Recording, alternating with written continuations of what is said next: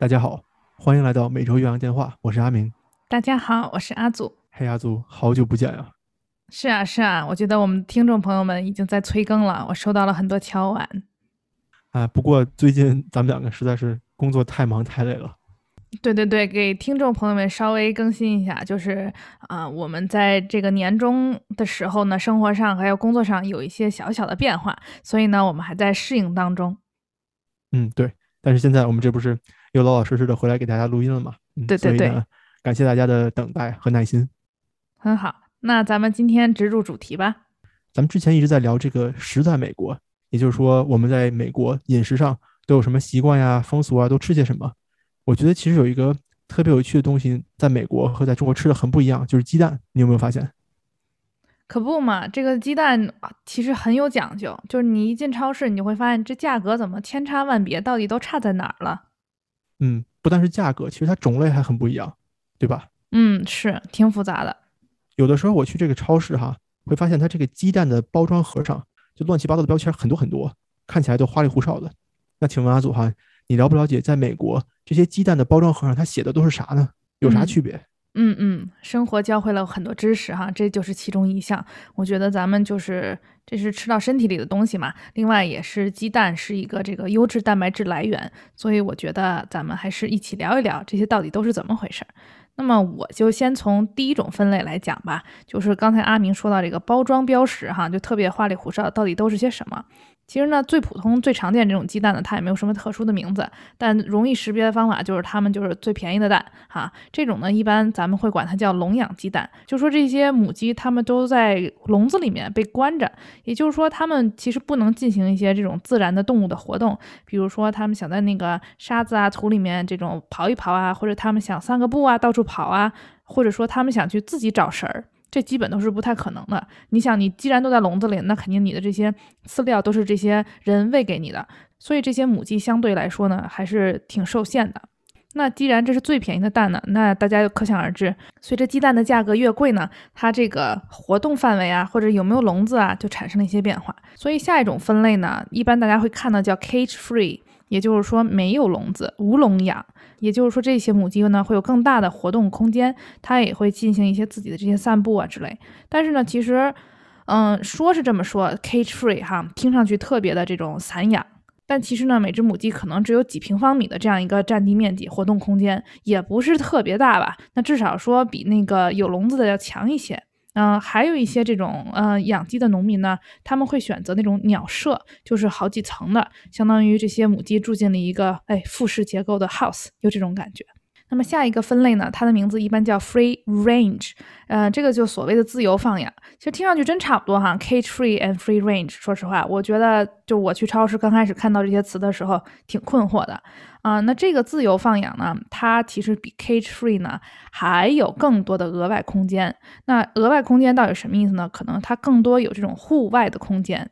就刚才我们说这种鸟舍哈，你可能鸟舍里这个啊每平方米这个鸡的数量少一些。但这个啊，所谓的 free range 呢，他们可能有一定的这种户外空间，并且呢，我看到有一些情况下还会有要求哈，就是每天它至少有六到八个小时是在这种户外，并且这户外也不是沙漠哈，你必须是有那种草啊，或者一些自然的植被啊，或者这种小虫子，所以这些鸡它会有一些自然的活动啊，散步啊和觅食。哎，这个还是挺有意思的啊。也就是说，下蛋的这些鸡，它怎样被饲养，它的生活环境还是有很多区别的，对吧？嗯嗯，其实跟咱们之前讲过这个牛奶也差不多，就这些奶牛到底是什么样的生存环境？那接下来咱们就说这种最贵的啊，叫 pasteurize。pasteurize 其实就是牧场饲养的意思，听上去好像跟刚才的自由放养又差不多哈。那这个呢，就是一个更加大的室外环境啊。我还看了一下呢，在这种 pasteurize 牧场饲养的情况下呢，每只母鸡至少会有十平米的空间。十平米是什么概念呢？就是一个小的这种卧室。是吧？那我觉得这还挺舒适的。就咱们也平常是上学的时候，是吧？都住一个小卧室，可能还都不到十平米呢。所以一只母鸡它能有相当于这样一个空间，真的是非常舒适。而且这种牧场放养呢，它一般这个环境要求跟前面也比较类似哈。这个 free range 就是说它有一定的这种植被覆盖，并且呢，它的饲料呢大部分都是有机的。也就这里我们也是要说到有机哈，其实一般到了 free range 和 pasture 这两个级别的时候呢，大部分鸡蛋呢你会都会看到它都是呃 organic 有机的，就这两件事情一般是同时而来的。就是说你既有了空间，你又保证了这些饲料啊，它没有一些这种啊副产品啊或者肥料啊、杀虫剂啊、化学添加剂。这样的话呢，就是说这个母鸡吃到的东西，哎，是天然的。那么到了我们身体里呢，也是天然的。这样是一种现在大家我觉得社会普遍价值观比较推崇的一种健康食品的观念吧。其实不但是食品健康，我觉得对这个动物。是不是它的这个生活环境来说也更怎么说呢？更友善一点，更仁慈一点，更人道一点？哎，对对对，你说这个词特别好，就是所谓的这种动物福利或动物的人道这种观念。而且有时候大家如果仔细看这个包装的话，你会发现哈，它这个价钱越贵哈，它就可能变成不牧场放养啊之类的。那它这个上面的。动物图案也会变得越来越开心，就不管是那些牛啊，还是这些母鸡，你会都会看到一些开心的画面，以及更大范围的这种绿色的草啊、植被的这种画面。嗯，我觉得这个也可以理解吧。那阿祖，你看这种不同方式的放养、饲养，是不是它这个成本也会反映到价格里面呢？肯定的，我觉得你说那咱们都把那鸡关在小笼子里是吧？一百只鸡关一个笼子，那那么大的场地，那我如果要做牧场放养，那可能只能养五只鸡、十只鸡，很有可能。所以我觉得这个成本也就是一下就上去了。嗯，所以呢，刚才我们讲的这个顺序哈，也就是说，它这个空间越大，哎，它食物饲料越好，它这个成本也越大，劳动成本啊、机械成本啊，对吧？养殖成本，那。最后到了我们这个购买消费的环节，这个价钱也是越高的。但我觉得这个还是特别有必要去了解一下到底是怎么回事，因为有的时候你可能就觉得说，哎，这蛋挺好看的，这包装挺好看的，哎，这价格便宜，就是一些这种嗯很随机的判断。所以我觉得大家可以根据自己的情况啊自行选择。然后最近我其实有的时候也在特意尝试，就是说，那我买来一个所谓的 pasteurize 牧场放养，那么我尝一尝，是不是到底真的有区别？如果说我觉得咱们能在那些蛋黄的颜色呀，或者口感啊，或者这个香味，你能感觉到这种区别的话，那算是真的物超所值。嗯那阿祖，你有尝出来区别吗？嗯，说实话，我这次最近买了一个 pasteurized 牧场放养的，它那个蛋黄的颜色更加的橙色一点，就颜色更加亮一点。对我觉得还是挺不错的，反正，但我也还是在摸索当中。嗯，明白了。因为我觉得你要做到煎饼里面，其实都差不多。对对，也看你的做法，就是比如说你要做那种啊水包蛋啊，就这种，就是说你对鸡蛋的质感能尝的和看得很清楚的这种，我觉得还是有一定差别的。嗯，然后另外一点就是阿明刚才提到这个所谓的动物福利嘛，啊，我看到就是说在美国的话，现在大概有啊八个州，包括你在的麻省，他们开始禁止让这些下蛋的母鸡呢啊在这种所谓的笼养。就是说，他们是不鼓励的，所以希望以后呢，啊，不管是从动物人道的角度来讲，还是说对这个食品啊健康卫生的角度来讲呢，都是希望这些啊母鸡能有更大的空间。对对对，还有刚才我说这一点，就是食品卫生。其实你想想，如果这么多动物挤在一起，它是它的排泄物可能会跟这些鸡蛋就是在一起，或者说它吃的东西饲料，反正电视上也看到过这些画面嘛，所以我觉得这个是咱们看不到的，但可以想象的一个情况。阿祖对这个鸡蛋还有这个下蛋母鸡还是比较了解的，关心一下母鸡嘛，多可爱。那其实我还自己有一个问题哈，就是我去买鸡蛋的时候呢，发现有一些是白色的蛋，然后有些是棕色的蛋，然后而且一般最便宜的都是那些白色的鸡蛋。然后还有一种呢，就是我最近发现的哈，就是所谓的叫蓝蛋，它其实不是真的是蓝色的，就上面有很多小斑点，它基本还是偏棕，但会发一些蓝，就那种颜色的。反正你说，啊，这些颜色到底有什么意义和差别呢？阿祖这个问题问的特别好哈，如果咱们大家去美国超市买鸡蛋的话呢，在价格方面来说，白色鸡蛋是最便宜的，棕色的鸡蛋呢比白色的稍微贵一点点。那么因为这些鸡蛋的卖价不一样嘛，那我是不是价格越高，那这个鸡蛋的质量就越好，或者说这个营养价值是越高呢？对吧？就比如说啊，我要是有钱的话，给孩子补身体吃鸡蛋，那就买蓝色的或者买棕色的，它不是贵一点吗？是不是就好一点？这个其实给大家做个小科普啊，这个鸡蛋的颜色。和它的营养价值呢是完全完全没有关系的，也就是说，便宜的白色鸡蛋，还有稍微贵一点的棕色鸡蛋，甚至蓝色鸡蛋，它们实际上在这营养价值之间是没有任何区别的。那么就说了，这个棕色鸡蛋和白色鸡蛋它是怎么来的呢？就很简单嘛，跟大家讲，白色的鸡下的就是白色的蛋，那棕色的鸡下的就是棕色的蛋，这就跟那个奶牛产奶，然后棕色的奶牛产的是巧克力奶的道理是一样的。你这是在逗呢吧，阿明？棕色奶牛巧克力奶，那个是我开玩笑的。但是白色的鸡蛋真的是白鸡下的，棕色的鸡蛋就是棕鸡下的。那蓝色的蛋呢？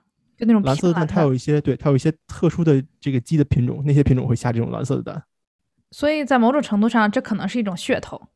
唯一的区别哈，就在于可能如果你按照这种平均的身高或者平均的体重来说，棕色的鸡呢可能会比白色的鸡稍微大一点。当然这也和品种有关系哈。那么这个鸡大一点呢，它下的鸡蛋就会大一点，所以很有可能棕色的鸡平均的大小比白色的鸡要大一点点。但是它这个呢也不会造成说这个价格或者营养价值有多大的区别，其实基本上是没有的。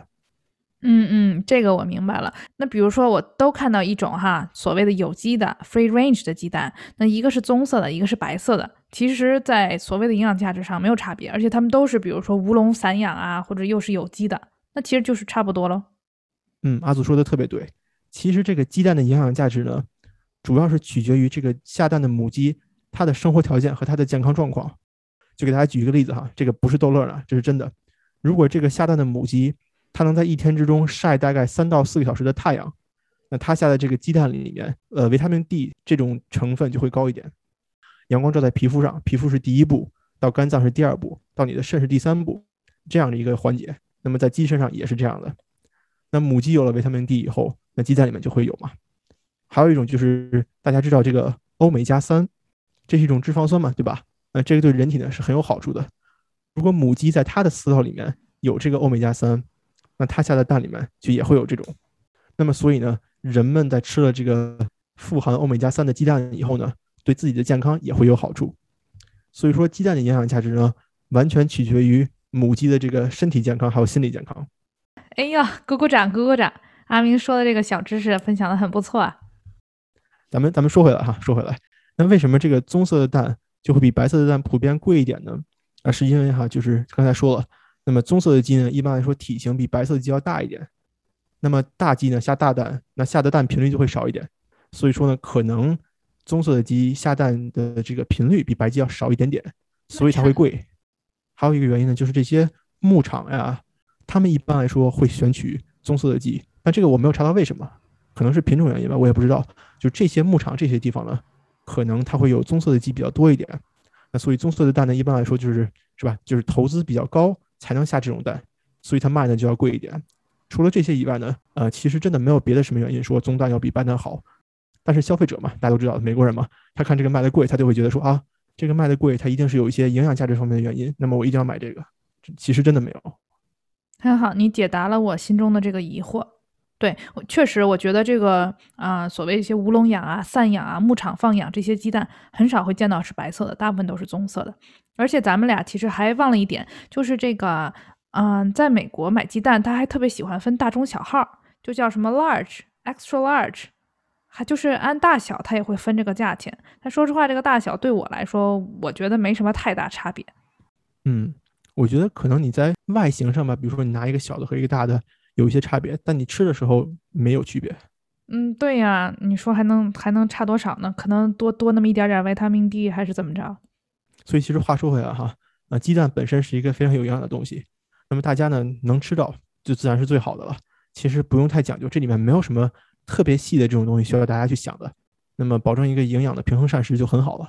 嗯嗯嗯。你知道吗，阿明？就是我之前记得还有同事啊，家里就养母鸡。就是这个，在美国这种不是城市氛围啊，我一般说，比如这种市郊啊，或者啊乡村的这种地带，还挺流行的。就是它也是，他们也被认为这是一种宠物。但作为宠物的同时呢，这些自家养的鸡呢，也给他们提供鸡蛋。然后我不知道你有没有看过一个挺有名的电影，也它也有书嘛，叫《Flipped》怦然心动。哎，我还真没看过哎，你讲讲。这个很很可爱的故事，然后其中就是讲这个啊，有一个小女孩，主人公她就是在上初高中嘛，她当时就给她喜欢的男生送了自家养的鸡蛋，所以其实这个在电影啊或这种文学作品当中，你也可以看到啊，还是一种挺流行的方式。这样挺好的，我觉得肯定会特别健康。我是没吃过，我没有吃过，但是身边没有这种朋友。你可以成为这个朋友啊，阿明，你向这个方向努力，以后我就有鸡蛋吃了。我不行，我租的楼房我养鸡。对呀，所以其实这个还挺嗯有要求的，对这个环境限制。而且我还知道，就是你要自家想在院子里养鸡的话呢，你还得给他们做好这种保护措施。就是可能会有一些野生这种鸟啊、鹰啊，哎，他看到哟这儿有鸡，棕色的鸡，那我也想来点，对吧？就可能还有这种天然的捕食者会啊，就是袭击他们，所以也不是说那么简单的事情。而且其实说实话，我有时候会在网上或者一些渠道，我感觉有些时候邻里。就是如果说真有人住在这样的邻里的情况下，他们可能会送这个蛋啊，或者是卖这种蛋，还是一种挺有意思的文化现象。嗯，我觉得这个在美国还是挺常见的哈，因为农场到处都是，然后大家可能开车出去也比较方便，因为大家也都不住城里，对吧？其实国内也有啊，就是小时候咱们比如出去玩那种农家乐，我觉得也是取决于你住在哪里。对，所以有条件的话，嗯，可以考虑一下。如果大家真的想追求这种真真实的营养价值。人动物福利，对吧？嗯，那今天呢，就是简单的给大家聊一下，在美国这个鸡蛋啊有什么种类，怎么挑，怎么选，那么其中呢有啥区别？希望呢这个听起来还会比较有趣吧。嗯，希望我们的这期节目对大家的生活选蛋有所帮助。那好，就和大家聊到这儿吧。谢谢我们听众朋友一直以来的支持与关注。好，我们下周再见，拜拜。